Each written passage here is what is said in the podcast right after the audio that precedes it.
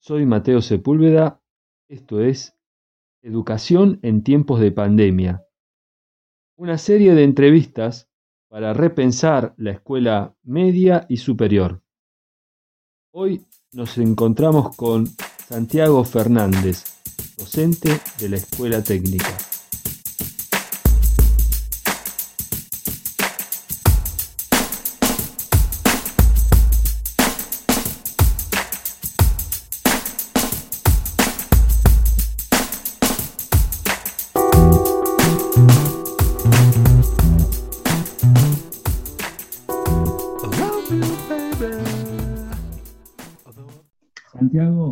¿Tus alumnos qué edades tienen? Tienen una edad entre 16 y 20 años. ¿Tu materia cómo se denomina? Hidráulica y máquinas hidráulicas y mantenimiento y reparación de equipos. Necesita de muchos ejercicios prácticos, digamos. Sí, sí. Eh, gracias a Dios eh, podemos contar con herramientas como YouTube, que, los chicos se pueden ayudar. Herramientas como Classroom, de la cual me, he hecho plataformas, donde los alumnos eh, pueden acceder a esta plataforma y uno poder estar compartiéndoles actividades y libros. Eh, gracias a Dios ha evolucionado esto, estas cantidades de herramientas para bien. Ahora el tema es si la estamos sabiendo bien implementar estas herramientas. Santiago, bueno, estamos en una época histórica, eh, la educación nunca estuvo, digamos, en, condiciones óptimas, y esta, parece esta pandemia, este evento mundial que estamos viviendo, parece un desafío enorme. ¿Cómo estás enfrentando vos como docente de la escuela técnica, porque no solamente escuela pública, sino también tiene la, característica, digamos, esta particularidad de ser técnico, y por lo tanto genera, creo yo, un, desafío aún mayor. ¿Cómo estás enfrentándolo vos? Bueno, eh, justamente lo que dijiste, yo voy a hablar de mi experiencia de de, como docente de la educación de las escuelas técnicas del ciclo superior, eh, con una realidad totalmente diferente a la nueva escuela rianegrina. Em, así que voy a hablar desde ese lado. Eh, realmente es como vos lo planteás, como un desafío.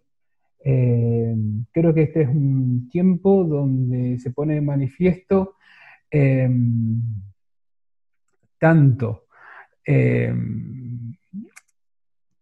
las fortalezas del sistema educativo que aunque no lo creamos, existe. Esas fortalezas son el compromiso, el compromiso de los docentes, la voluntad, la buena voluntad de los docentes de, de querer y seguir trabajando en este tiempo a pesar de las limitaciones.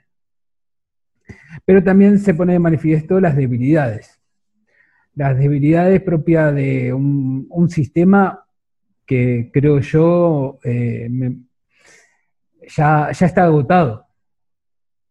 Esto de ponerse eh, de repente al frente de un aula como la fuente del saber y se pone pensar que el docente es el líder de, un curso porque los alumnos los escuchan o, logra captar su atención, eso me parece que ya, ya pasó.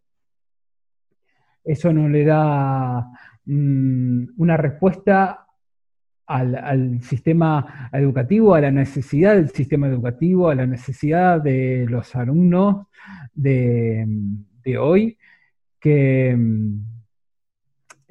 que ya se venían manifestando, ya se venía manifestando claramente en el abandono de la cantidad de chicos que eh, se, estaban, se estaban alejando de la escuela pública, tanto de la escuela pública como también de la escuela privada. También se ponía de manifiesto en, la, falta de, no, sé si, no sabría decir si la, palabra sería falta, pero mm, cómo les cuesta a los chicos ingresar al sistema universitario. Esos son los indicadores de que el sistema educativo hoy por hoy, como está, está un poco agotado. Y me parece que mm, el liderazgo hoy, eh, y que se pone en manifiesto con esta pandemia, con esta crisis, es el liderazgo del docente, es el de poder motivar a los chicos, poder motivarlos, aún en este tiempo donde realmente nos hemos quedado, no, solamente que se nos ha movido el piso, nos hemos quedado sin piso. Em, y ante esta situación me parece que es una oportunidad, una oportunidad para, bien, para la mejora. Eh, en, mi, experiencia eh, estoy trabajando con clases virtuales, eh, ya sea por algún software libre, como puede ser Jitsi o también por Zoom, pero te sentís tan, tan pobre como, como docente en, no saber la, cara de los chicos, el rostro de los chicos, no saber si lo que estás explicando estás bien, que antes cuando estabas en clase, con el solo ver eh, la expresión de los chicos, te dabas cuenta si estaba bien encaminado, cómo estabas encarando una explicación y ahora no lo podés ver. Ahora son solo micrófonos y cámaras apagadas por una mala eh, conectividad. Eh, hoy también eh, se pone un poquito medio tensa la, situación, creo yo, es una cuestión política, de cómo en, esta provincia en particular están queriendo que se acredite en este tiempo de pandemia a eh, los alumnos.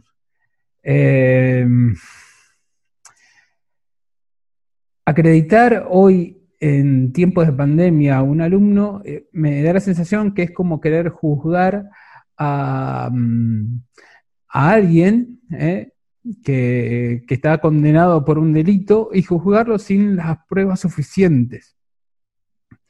Eh, porque no te alcanza con dar clases virtuales, no te alcanza con hacer evaluaciones online, no, no te alcanza. No, mientras que no puedas estar con el alumno y el alumno te pueda manifestar el saber, no te va a alcanzar. Que era eh, en ese espacio que te lo daba la, escuela. Em, quería, mm, en, este tiempo me ponía a pensar en aquellos alumnos eh, que no pueden asistir a mis clases virtuales. En promedio, yo tengo alrededor de 30 alumnos por cada curso. Y algo así como eh, siete cursos tengo. ¿Cómo puede ser que solamente el 50% de los alumnos están presentes en las clases virtuales? Y me pregunto por qué, por qué puede suceder.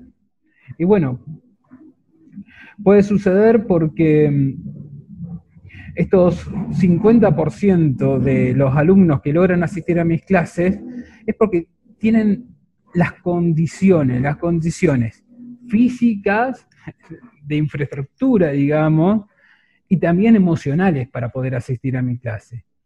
Me pongo a pensar en aquellos alumnos míos que em, casi viven en forma hacinada, en, una pieza, compartiendo habitaciones con cuatro o cinco eh, hermanos y, solamente un espacio muy reducido mm, para, para la familia en general. ¿Cómo hacen esos chicos que tienen que asistir a mis clases vía virtuales, por más que tengan conectividad? ¿Cómo hacen? Aquellos que directamente por problemas de, conectividad no lo pueden estar. Hay otros tantos alumnos que em, no, pueden em, o no tienen el deseo de, poder estar en, la clase. Vaya a saber por qué. Em, entonces, si hoy el gobierno quiere que se acredite en estos tiempos, eh, realmente el que va a sobrevivir va a ser el más fuerte. El que tiene las mejores condiciones, ese va a ser el alumno que bajo este sistema va a poder acreditar o no una materia dada.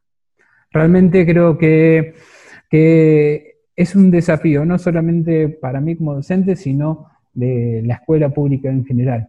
Creo que tiene que haber un cambio realmente serio y profundo, no desde, desde lo político, porque realmente desde lo político eh, y sobre todo en esta provincia se han querido hacer muchos cambios y no han dado resultado, sino el cambio profundo que se tiene que dar es en la escuela, en la escuela en sí, en las metodologías, en las formas de aprendizaje.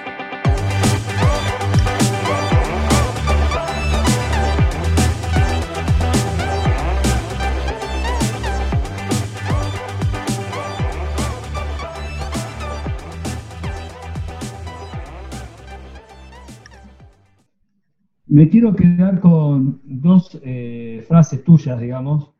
Eh, la primera me pareció muy fuerte. No solo nos han movido el piso, sino que nos hemos quedado sin piso. Me gustaría que profundices esta idea. Eh, ¿A qué te querés referir con que nos quedamos sin piso? ¿Es solo, digamos, hacer mención solo a la falta de tecnología o alguna otra cosa? Ah, no, a la, a la falta del lugar, me refiero a la falta de lugar, al encuentro que se daba en, la escuela y que muchas veces ese encuentro lo hemos como eh, minimizarlo. Eh, tanto el docente como el alumno lo hemos minimizado, pero realmente es lo que hace falta, el encuentro entre el docente y el alumno. El, eh, el, hecho que en el aula vos podías preguntarle a un alumno qué es lo que te pasa, por, qué estás teniendo este problema, soy yo, sos vos, hay algo más.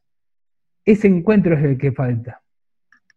La socialización, digamos, el cara a cara, es interesante, ¿no? Porque claro, en la clase virtual son poquísimos o casi nadie que se conecta, digamos, a la cámara y vos no podés ver cara a cara ni la reacción que está haciendo, ¿no es cierto? Entonces es dificilísimo captar lo que, si lo que uno está transmitiendo está llegando o no. Claro, y no sabes si el alumno te está prestando atención, porque mm, realmente en mis clases, a pesar de tener más de 20 chicos, si yo veía a un alumno que estaba mirando el techo, mirando el piso, le, hacía un chasquido de dedos o un golpe de palmas, y, me prestaba atención. Eh, y ahora, ¿dónde está? ¿Dónde está eso? Es realmente para mí, para mí como docente es un desafío eh, ¿cómo, enfrentar esto. Eh, personalmente quiero ser crítico con algo. he cambiado muchísimo la, la metodología. Armo presentaciones de PowerPoint. Em, a veces le pongo sonido a esas presentaciones de, PowerPoint para que después lo puedan ver los alumnos en la plataforma de Classroom. A veces también comparto videos, em, pero me, he tenido que plantear que tengo que cambiar la propuesta y veo que hay muchos docentes que mantienen la misma propuesta eh, en tiempo de pandemia que antes de tiempo de pandemia. Eh, no han cambiado la, propuesta. siguen compartiendo a blogs, a grupos de colegios, trabajos y que los chicos lo resuelvan y que el chico luego lo vuelva a entregar. Y, así. Quiero, creo que es no, no, considerar lo que está, lo que está pasando. Santiago, eh, la otra observación que, la que quería con esto concluir, ¿no? Hiciste una comparación acerca de la acreditación como quien juzga eh, sin tener las pruebas necesarias, ¿no? Tal vez, tal vez eh, lo vinculaste mucho al, ámbito, digamos, jurídico delictivo, ¿no? tal vez la comparación no es, muy feliz, pero lógicamente acreditar cuando tenés el 50% de inasistentes se hace complicado, ¿no? Sí, sí, demasiado, demasiado complicado.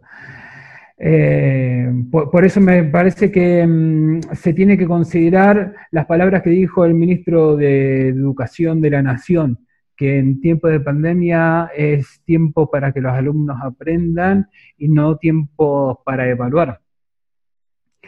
Eh, la provincia de Río Negro, el Ministerio de Educación, tiene, bueno, la potestad también de poder tomar estas medidas. Eh, pero creo que no, que es un tiempo para que todos podamos aprender. Eh, no solamente el alumno, también el docente. El docente con nuevas estrategias, nuevas tecnologías, nuevas propuestas y, poder volver ya sea a, la clase normal que teníamos presencial o a otra modalidad, si esto continúa, em, de tal forma que el alumno y el docente puedan aprender en conjunto, dejar de lado eso que el docente era el centro del saber que el liderazgo del docente se planteaba a partir de, la, cantidad de información, que sea tanto el docente como el alumno, los dos, gente que puedan estar vinculadas con el deseo, los dos, de aprender. Santiago, está buenísimo esto que decís, ¿no? Porque son muchos los pedagogos que hablan de contacto visual para que se dé un aprendizaje mutuo, ¿no? Porque si no, siempre estamos en la idea de que el docente es la autoridad, es el saber, ese saber que se transmite y que el alumno en definitiva está ahí absorbiendo, ¿no es cierto?, la luz que le viene del docente. Y esto sabemos eh, que no es así. También el docente está para aprender del alumno, pero si el alumno no se deja ver, digamos, de imposible conectar con él por la tecnología, por lo que sea, este, digamos, este feedback es imposible. Sí, así es. Bueno, Santiago, muchas gracias por esta charla. Me queda poco tiempo, ahora tenemos un, encuentro religioso. Eh, bueno, esta es la primera reflexión en tiempos de pandemia. No quería dejar pasar un tiempo histórico eh, para poder reflexionar, en este caso, sobre la educación. Así que te agradezco mucho, Santiago, que me hayas dado esta entrevista. Dale, gracias Mateo. Bueno, nos vemos. Saludos.